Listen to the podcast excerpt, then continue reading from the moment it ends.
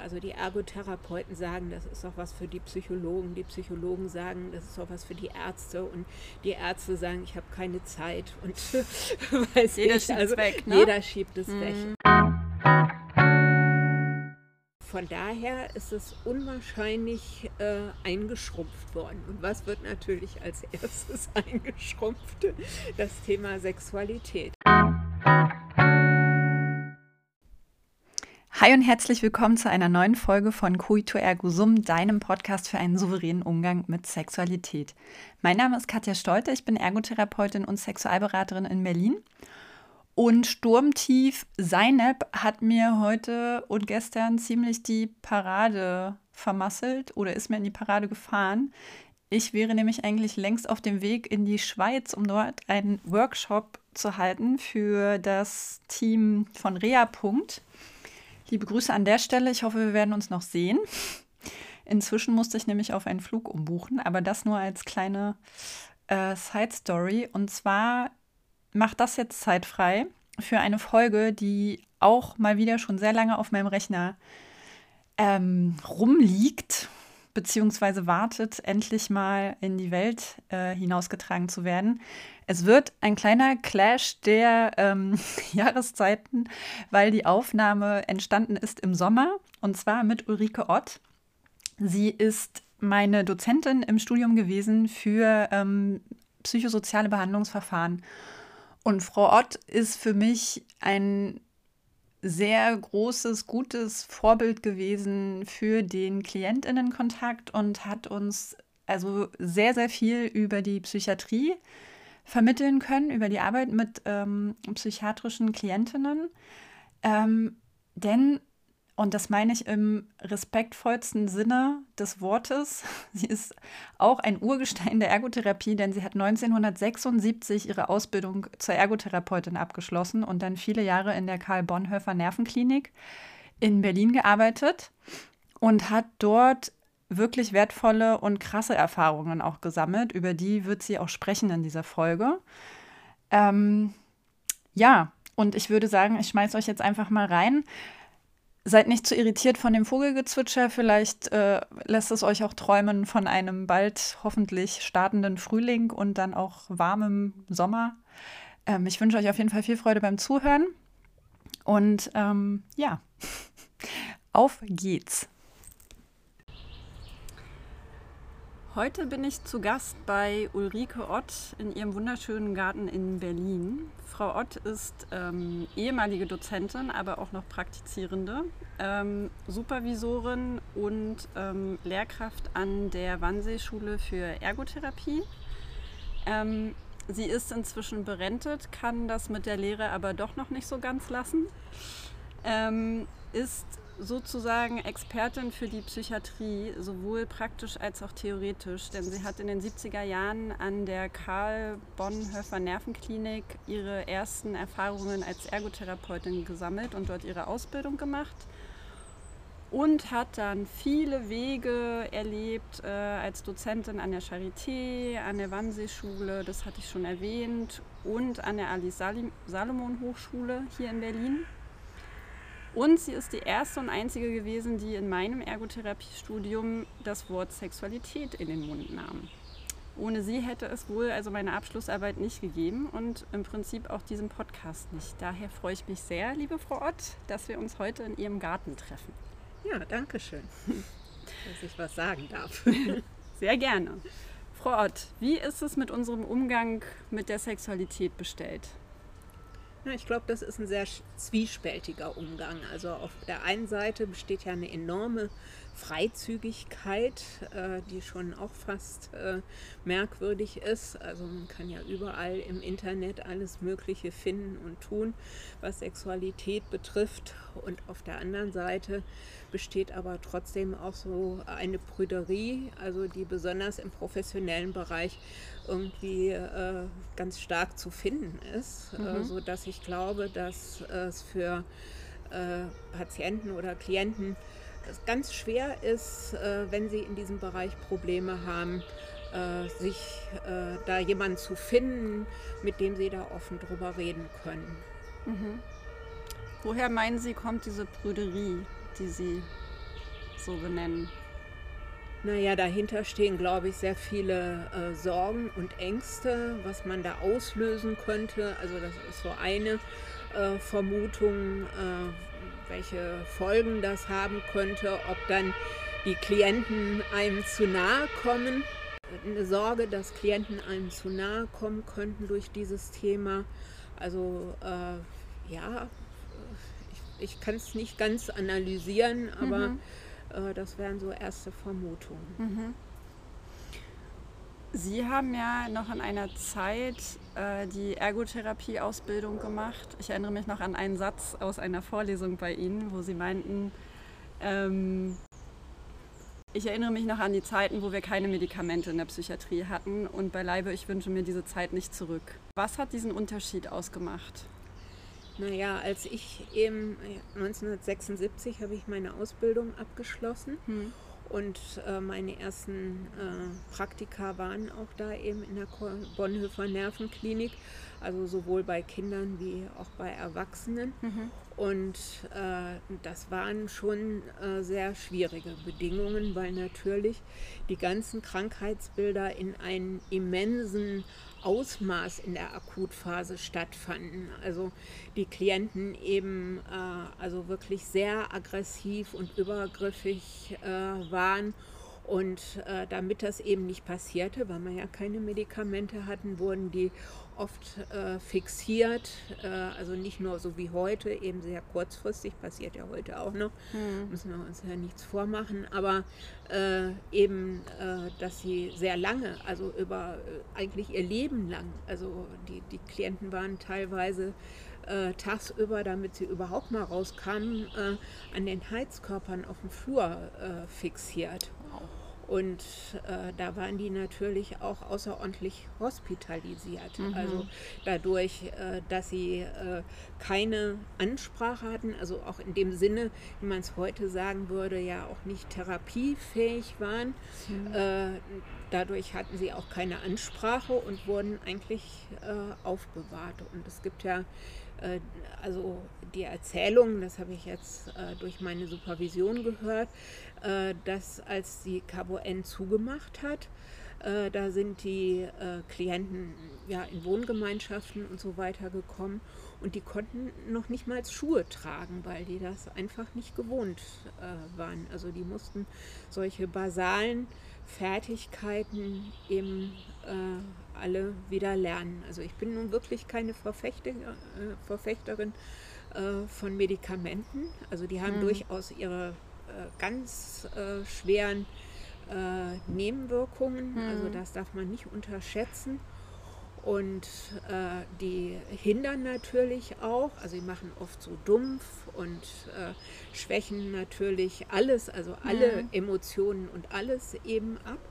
Es ist auch manchmal belastend für die Klienten, aber trotzdem äh, hat sich die Psychiatrie äh, nach Einführung der Medikamente doch sehr eben öffnen können, weil, hm. weil natürlich, also zum Beispiel eben, äh, äh, dass es den Klienten so schlecht ging, dass sie also so dauerhaft schwer psychotisch oder so waren, das hat sich eben doch äh, gemildert.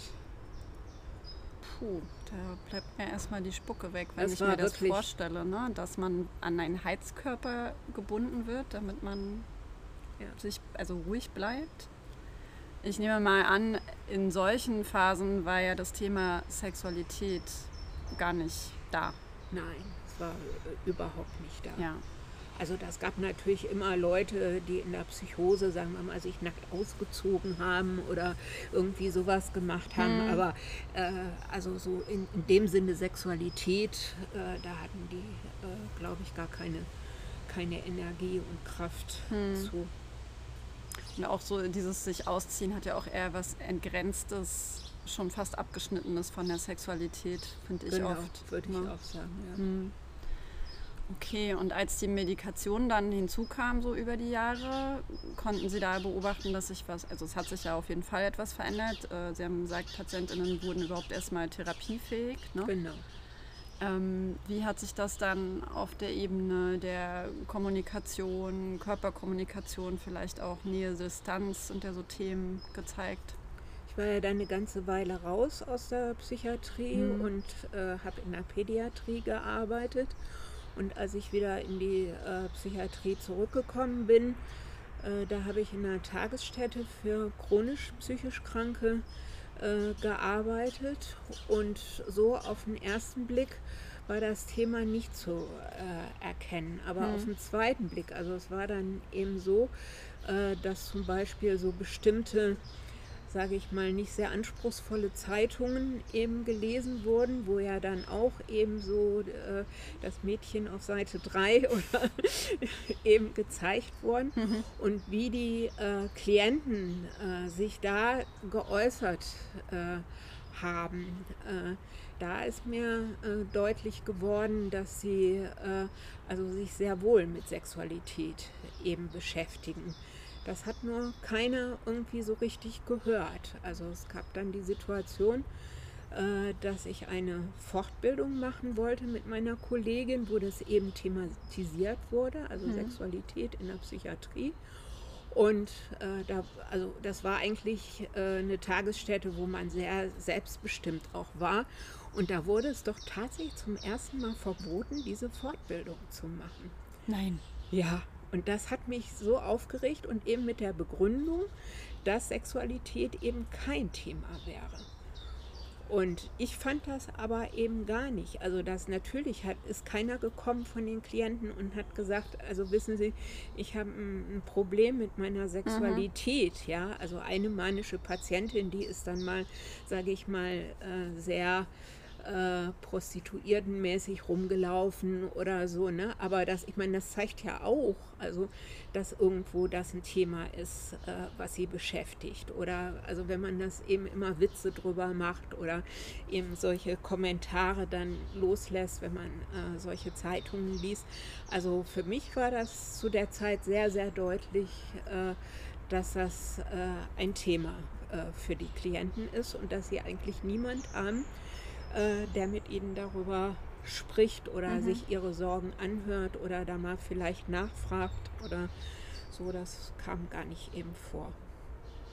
Was hat das mit Ihnen dann gemacht? Also haben Sie das, sich dann näher damit beschäftigt? Genau, ja. ich habe mich dann da angefangen äh, mit zu beschäftigen und äh, habe gedacht, also das ist äh, ein ganz schlechter Zustand. Und später, als ich dann eben äh, unterrichtet habe, äh, da habe ich mich natürlich auch nochmal auf der Literaturebene damit beschäftigt. Hm. Und da habe ich das immer wieder gelesen, dass es genau das Problem ist. Also keiner fühlt sich zuständig, also ja. keiner will darüber reden. Also die Ergotherapeuten sagen, das ist doch was für die Psychologen. Die Psychologen sagen, das ist doch was für die Ärzte. Und die Ärzte sagen, ich habe keine Zeit. Und weiß jeder ich, schiebt also, es weg. Ne? Jeder schiebt es mhm. weg. Und das äh, wird auch in der Literatur thematisiert. Mhm. Und äh, das hat mich nochmal äh, besonders dazu ermuntert, mich dieses Themas auch mehr nochmal anzunehmen. Mhm. Genau, ich hatte das im Einspieler schon gesagt, dass Sie ja die erste und auch leider die einzige waren, die das im Studium thematisiert hat.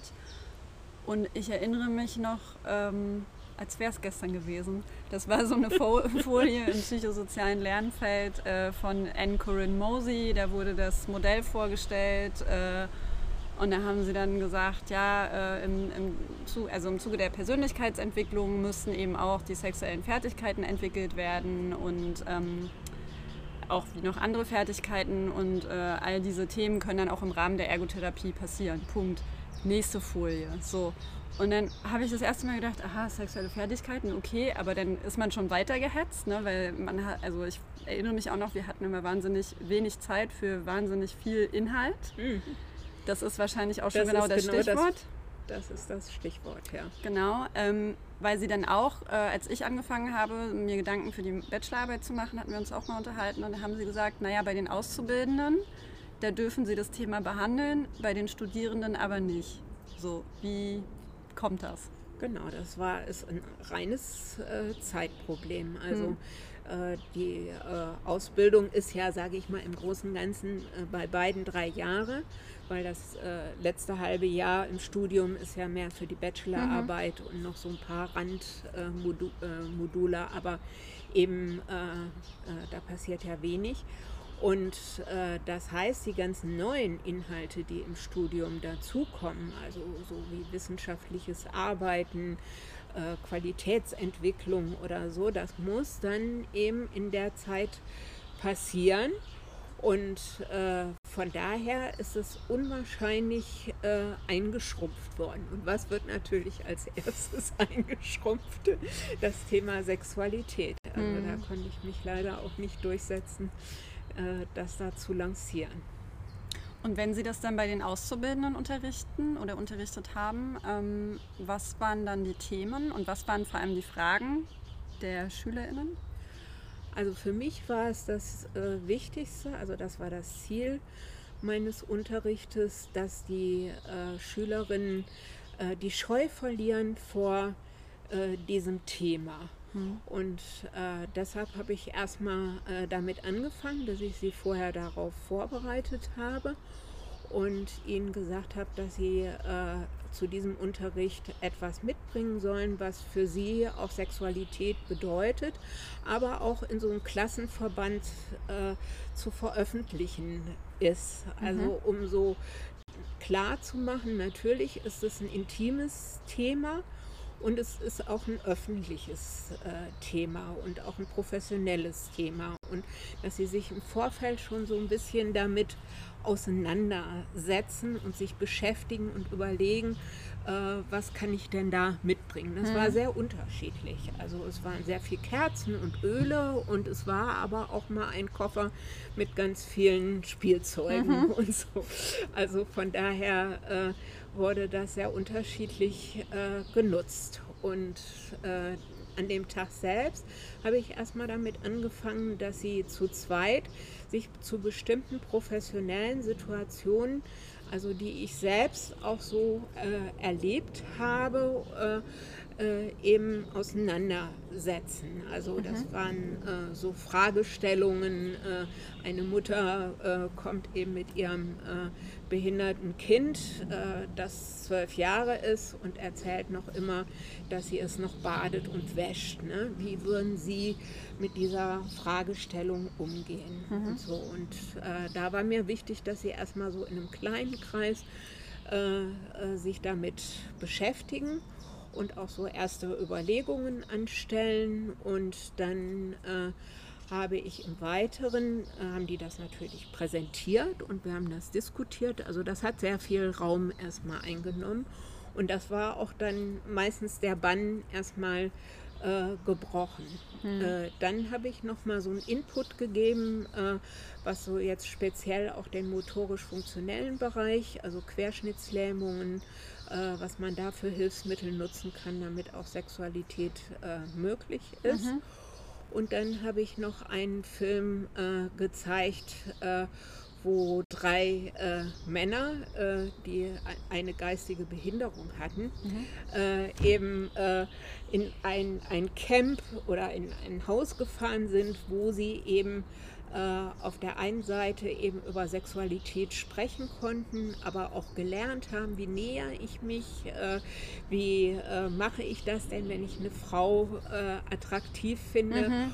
und so und wo es auch Sexualbegleiterinnen gab, wenn die Männer das mochten. Ja. Und äh, der, den finde ich sehr gut, den Film, und äh, den habe ich dann eben noch gezeigt. Also das war so ungefähr das, äh, und dann haben sie natürlich noch über ihre Mitbringsel geredet und also das war so das Programm. Also mir ging es äh, darum, ich hatte auch am Anfang äh, mal eine Prostituierte da, mhm. Weil ich auch finde, das ist ja auch eine Option, dass äh, Menschen eben äh, zu einer Prostituierten gehen. Und es gibt eben zum Beispiel in der Nähe von einem Rehabilitationszentrum gibt es eben diese Prostituierte, die sie, also auch solche Männer durchaus äh, eben aufnimmt, sage ich ja. jetzt mal. Und äh, das war aber nur ein Jahr, äh, weil äh, im zweiten Jahr hat dann der Zuhälter angerufen und hat meinem Schulleiter gesagt, dass er es seiner Prostituierten untersagt, weiter in den Unterricht zu kommen. Wow. ja. Und das äh, fand ich aber auch. Ne? Das ist eben, das ist vielleicht der Unterschied zwischen Prostituierten und Sexualbegleiterinnen, mhm. äh, dass natürlich äh, Prostituierte also genau solchen, äh, sage ich mal, sehr äh, schädlichen Dingen unterliegen, mhm. dass sie hm. dann da so einen Zuhälter haben, der ihnen äh, also so eine Autonomie untersagt. Ja. Also diese Frau selbst fand ich super, aber wie gesagt, das zweite Jahr ist nicht geklappt. Ja, die sind dann in ihrer Ausübung eher weniger frei als die SexualbegleiterInnen, ne? Genau. Die, Und ja. also Prostitution hat eben diese Schattenseite ist ja. mir dann nochmal sehr klar geworden. Mhm. Aber trotzdem, äh, das wird auch in irgendeinem Film gesagt, da sagt ein Mann mit Behinderung, äh, also Prostituierte, äh, die es eben mit Behinderten machen, das sind auch Heilige. Mhm. Weil das natürlich auch nicht selbstverständlich mhm. ist. Und besonders sehr schwer körperbehinderte Menschen, äh, die werden oft äh, nicht genommen. Ne? Während ja. zum Beispiel Menschen mit einer Lernbehinderung oder so, da sagt er auch in dem Film, das fällt in Neukölln dann gar nicht so auf. Ne?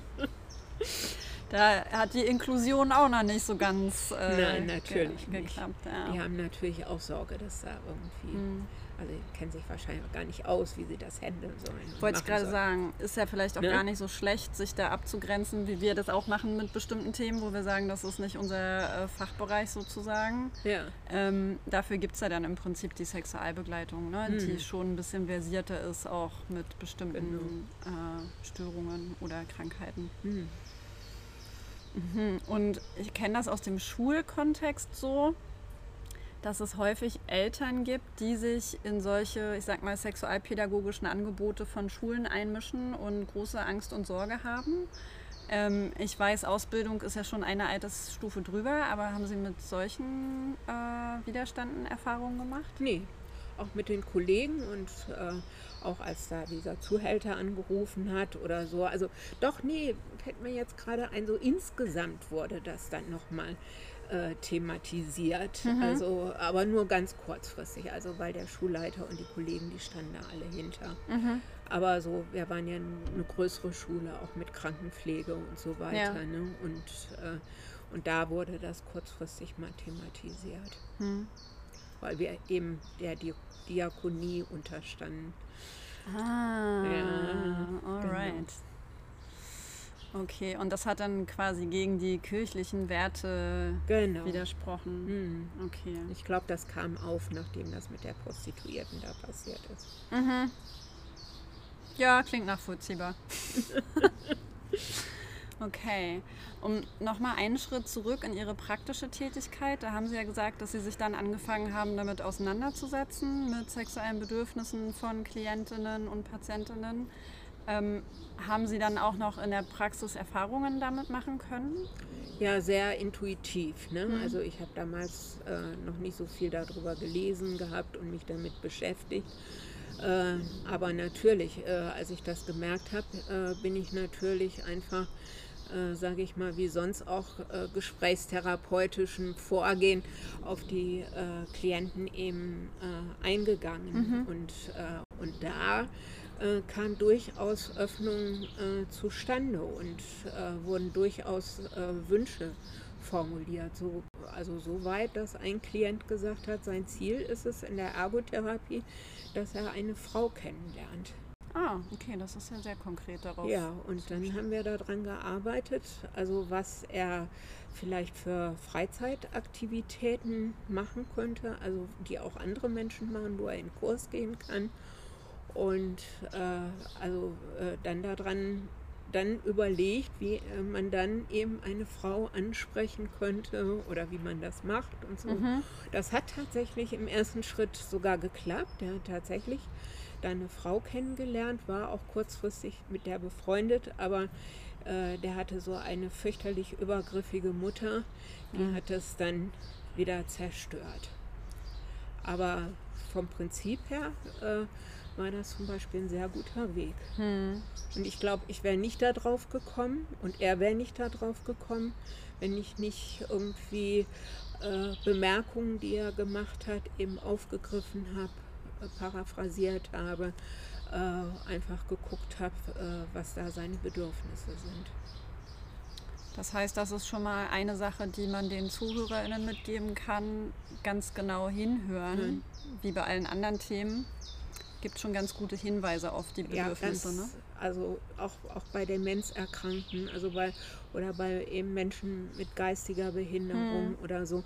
Äh, also manchmal ist auch Aggression äh, ist auch der Hintergrund, äh, sexuelle Wünsche.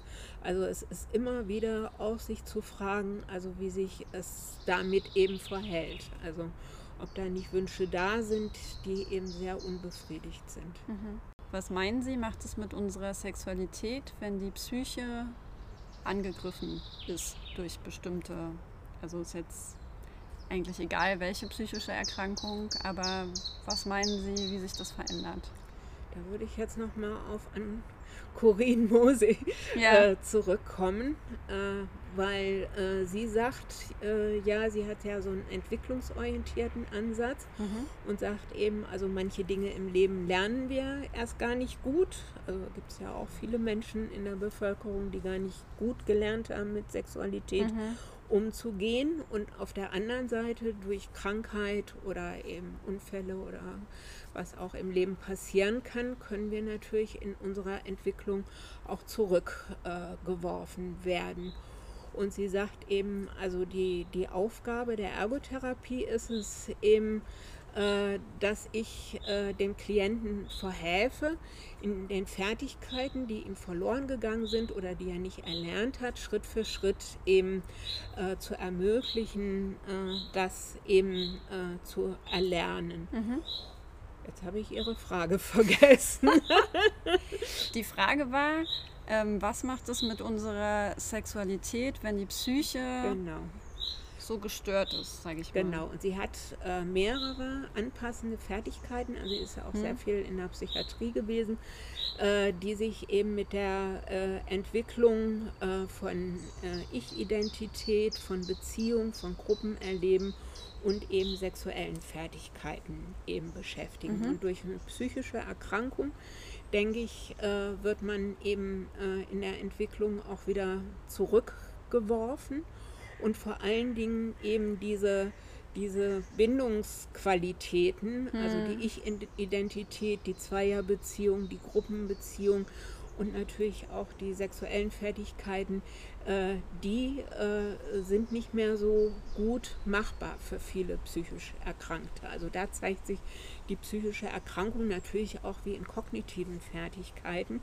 aber natürlich auch sehr viel in diesem Emotionalen. Und das, denke ich, hat auch große Auswirkungen auf die Sexualität. Hm.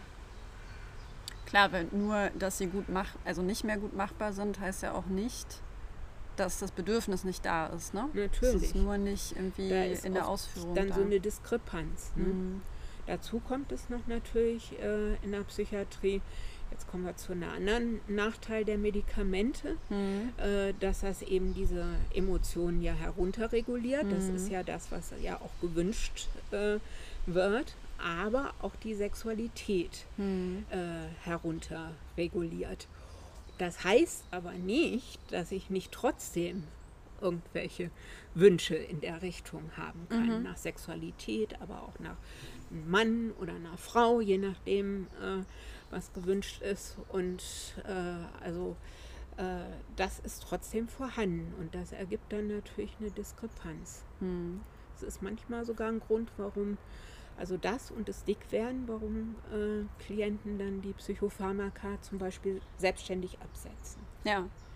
Weil das so äh, wirklich sehr unangenehme Nebenwirkungen sind. Ich erinnere mich auch noch an eine Klientin von mir, die, also die war nicht direkt von mir, es war im Praktikum. Die kam mit ihrem Partner zur Beratungsstelle. Das war ähm, damals im Arbeitstherapie-Praktikum.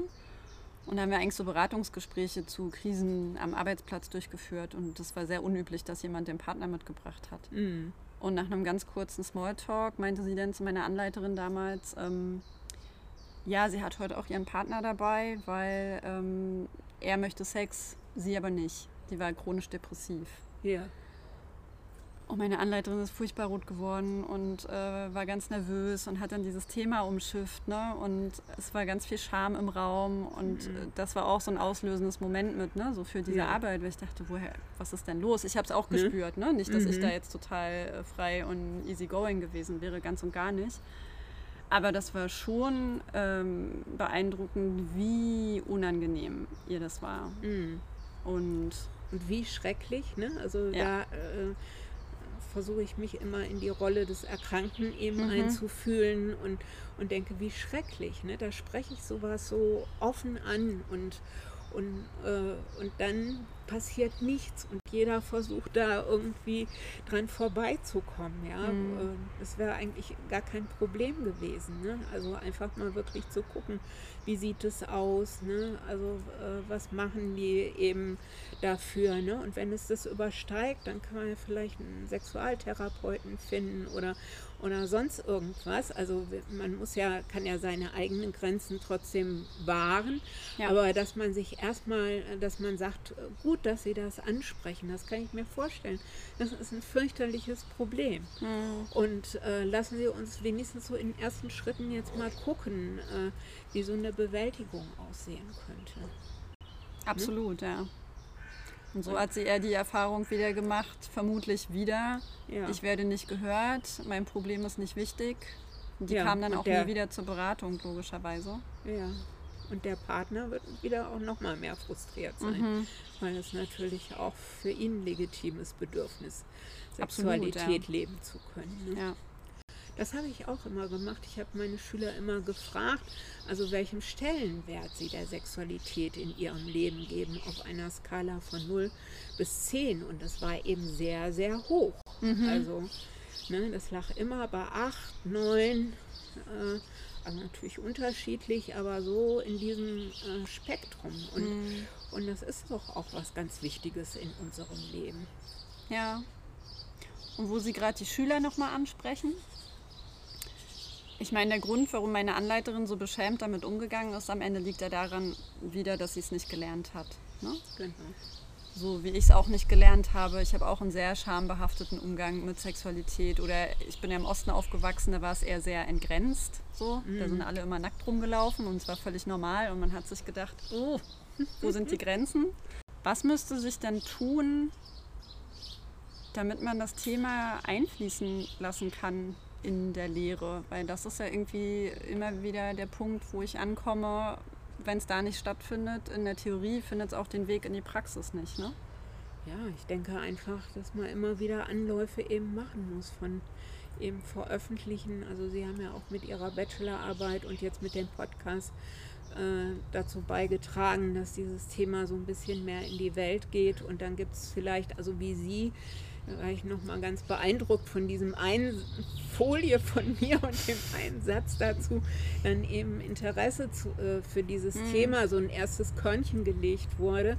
Äh, so hoffe ich dann eben, dass sich das äh, weiter streut und immer mehr äh, das so in, in die Welt kommt. Aber es ist nicht so, dass das ein Thema ist, was es eben erst seit gestern gibt. Also auch wenn man die Veröffentlichungen anschaut, äh, also das ist, äh, ist teilweise ist das schon so äh, seit den 80er mhm. Jahren äh, genau. durchaus Thema. Also ja. für, die Prof äh, für die Profession Ergotherapie vielleicht nicht, aber für äh, eben Betreuende allgemein mhm. jetzt gesagt. Ja. Und also ja, ich glaube, das ist, ist, sehr, sehr zäh, weil wahrscheinlich wirklich dieses äh, Schambehaftete, äh, was Sie eben auch von Ihrer Anleiterin beschrieben haben, also dem irgendwie entgegensteht. Und ich kann einfach nur sagen, also es ist jetzt auch nicht so, dass ich so äh, mit diesem Thema sehr frei aufgewachsen bin, aber das werden Sie auch vielleicht die Erfahrung gemacht haben, umso mehr man darüber spricht. Ja. Äh, es ist ja ein professionelles Thema. Also ich muss ja noch nicht mal jetzt so wahnsinnig viel von mir kundgeben oder sonst was. Ich muss ja nur dem anderen zuhören. Ich muss nur das aufnehmen, was er sagt. Äh, ich muss nur ihn ernst nehmen. Ich, also das, das ist eigentlich äh, äh, gar nicht so, so schwierig. Mhm. Also, und, und wenn man diese Erfahrung macht, dass da eigentlich gar nichts äh, Schlimmes passiert, was vielleicht so eine Fantasie ist, dass das irgendwie entgleiten könnte oder so, äh, dann fängt man, glaube ich, auch an, äh, sich da freier mitzubewegen. Mhm. Das ist ja vielleicht ein ganz gutes Abschlussthema, so diese Angst vorm Entgleiten die Angst, ähm, auch was Falsches zu sagen oder was Falsches zu machen, aber auch die Angst vor ähm, so Übergriffen. Die erlebe ich häufig, äh, dass ich dann in äh, Seminaren gefragt werde, ja, aber was ist denn, wenn der Patient das und das macht? Und was ist dann ne, so dieses Thema Abgrenzung? Ähm, einmal die Frage, haben Sie in Ihrer praktischen Arbeit damit viel Erfahrungen gesammelt mit sexuellen Übergriffen? Nur im, im äh, Bereich äh, Demenzerkrankter. Mhm. Also da war manchmal auch die Verkennung, mhm. dass ich die Frau bin oder mhm. so. Ne? Äh, aber das war immer gut zu handeln. Also ich finde äh, auch da, wenn man sich da mal mit beschäftigt hat, äh, dass man äh, also sehr gut äh, also solche Formulierungen auch sagen kann. Also ich kann das sehr gut verstehen, dass Sie jetzt solche Wünsche haben, aber ich bin nicht die richtige Partnerin dafür. Mhm. Aber ich gucke gerne mit Ihnen, wie Sie die richtige Partnerin vielleicht finden können. Ich weiß auch nicht, ob Sie sie finden werden, aber wir können auf jeden Fall gucken, welche Schritte dazu notwendig sind. Mhm. Und äh, also äh, ich habe das selten erlebt, dass Menschen äh, äh, dann so äh, ganz hartnäckig waren. Und ich denke, wenn in Institutionen sexuelle Übergriffe stattfinden, ist das eine, dass ich mich persönlich abgrenze. Das andere, aber viel wichtigere ist, eben zu gucken, äh, weshalb braucht er das? Also äh, weshalb hat er eben keine Sexualität? Gibt es irgendwas, was wir dafür tun können, äh, ja. dass er eben äh, Sexualität haben kann? Also was, welche Optionen ergeben sich da? Also kann ich eben, also wie das in dem Reha-Zentrum gemacht habe, weiß ich eben, da liegt im Foyer liegen da die, die Adressen der Prostituierten aus, die eben äh, äh, sich da offen zeigen. Mhm. Oder äh, eben gibt es eine Sexualbegleiterin oder gibt was anderes kann ich für diesen Klienten tun, damit dieses Bedürfnis gestillt wird. Und dann brauche ich mir nicht mehr solche Sorgen machen, dass er sexuell übergriffig ist. Das ist ja nur ein Zeichen für was. Mhm. Also von daher finde ich das viel wichtiger, als dass ich mich abgrenze, finde ich viel wichtiger, zu, dahinter zu schauen, was braucht der Klient. Und da zu gucken, wie kann ich das eben ermöglichen. Und da wird noch viel zu wenig getan. Da wird auch, also zum Beispiel die Prostituierten äh, müssen die Klienten selbst bezahlen. Ja. Ne? Also, und auch die Sexualbegleiterin hm. Also, äh, ne, das ist doch, also da wird so viel äh, Geld vielleicht rausgeschmissen, um hinterher in der Supervision solche Übergriffe zu thematisieren, anstatt Stimmt, äh, ja. mal sowas äh, zu bezahlen. Also, mhm. ne, ich meine, die Menschen haben ja meistens kein Geld äh, ja. dafür übrig. Wenn ein Klient so viel Geld hat, dann kann er es von mir aus auch selbst bezahlen. Aber für äh, die, die äh, da wenig zur Verfügung haben, finde ich schon, dass das was ist, was auch wenigstens teilweise bezuschusst oder sonst wie finanziert werden müsste. Das wird ja politisch auch immer mal wieder diskutiert. Ne? In den ja, genau. Niederlanden genau. wird das ja komplett finanziert von der ja. Krankenkasse. Ich glaube, in Deutschland sind wir spätestens seit Corona noch ein bisschen weiter weg davon gekommen. Naja, aber man weiß auch, auch, dass Sexualität eben zur Gesundheit beiträgt. Ja. Also zur körperlichen, zur psychischen. Äh, also äh, ja. Es ist äh, auch da nicht so ganz logisch. Also ja. Das ist es nicht. Ähm, was ich auf jeden Fall gehört habe, ist beim Thema Abgrenzung, das fand ich gerade ein ganz schönes äh, Bild eigentlich, anstatt immer die Grenzen hochzuziehen und Angst davor zu haben, dass was passieren könnte, lieber die Lupe nehmen und genau hinschauen, was für ein Bedürfnis sich eigentlich hinter einer Handlung oder Aussage verstecken kann. Mhm. Ne? Ja. Und auch wir zuhören, aufnehmen, haben Sie so schön gesagt, und dann auch damit arbeiten ne? und nach Lösungen, gemeinsam auch nach Lösungen zu schauen. Und meine Erfahrung ist, dass äh, wenn man Klienten ernst nimmt, also das spüren die ja auch, hm. und dann, also die sind so dankbar dafür, dass ihnen da jemand zuhört. Also ich habe das nie erlebt, dass einer in so einem Gespräch äh, über die Grenze gegangen ist. Ganz im Gegenteil, die haben doch auch ihre Schamgefühle und, und die sind eher vorsichtig. Mhm. Also die Klienten, äh, die übergriffig sind, sind ja oft, also dass das verbunden ist mit dem Krankheitsbild, dass da eine Enthemmung ist, zum Beispiel äh, bei neurologischen Patienten und so. Ne? Aber auch selbst da kann man doch auch gucken, was kann man tun. Ja. So, das war sie, Folge 12 von Coito Ergo Sum, deinem souveränen Podcast mit Sexualität. Rupp, total durcheinander.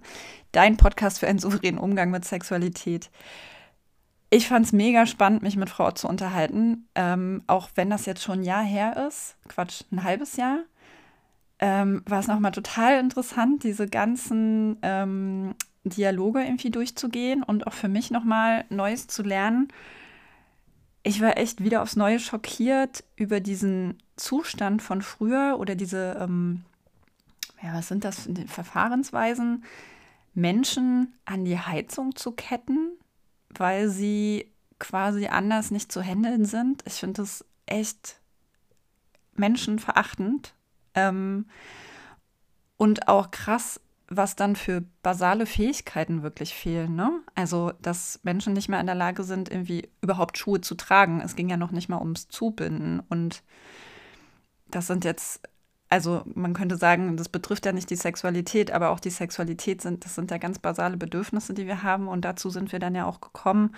Ähm, wie können diese Menschen dann ähm, ja mit ihren Bedürfnissen umgehen und dafür sorgen, dass sie die erfüllt kriegen? Ne? Und da waren wir auch beim Thema Abgrenzung. Ähm, und das ist eigentlich immer ein richtig doofes Wort, weil auch das ist ein Thema der sexuellen Bildungsarbeit tatsächlich. Das fängt schon ganz früh in der Kindheit an. Da mache ich jetzt einen ganz schönen Bogen. Aber wenn wir ganz früh lernen, was unsere Bedürfnisse sind und wie wir dafür sorgen können, die zu erfüllen, dann müssen wir uns auch gar nicht permanent abgrenzen. Und ich finde, das ist was, was wir auch in der therapeutischen Arbeit für uns mitnehmen können ähm, wenn ich weiß, wie ich mich fühle und beziehungsweise was ich brauche und dafür sorgen kann, dass ich mich gut damit fühle, zum Beispiel auch im Klientinnenkontakt, dann äh, muss ich gar nicht irgendwie mich hinstellen und sagen, halt, stopp, das möchte ich nicht, bis hierhin und nicht weiter. Ne? So irgendwie diese ganzen Abgrenzungstechniken und Methoden, die man auch lernen kann. Das macht in bestimmten Situationen natürlich auch Sinn, um erstmal eine Haltung zu entwickeln. Mm, aber andererseits geht es so ein bisschen an dieser, ähm, ja, am, am, eigenen Standing, an der eigenen Bedürfnisarbeit irgendwie vorbei. Und äh, das nehme ich auf jeden Fall auch nochmal mit. Also in der Therapie arbeite ich da auch viel mit, aber so für euch als TherapeutInnen, die ihr vielleicht seid und die Sorge haben vor irgendwelchen Grenzverletzungen oder die die auch erleben, ähm, das fängt ja schon vorher an, nämlich wie nehme ich meine eigene Rolle wahr? Was brauche ich, um mich sicher zu fühlen?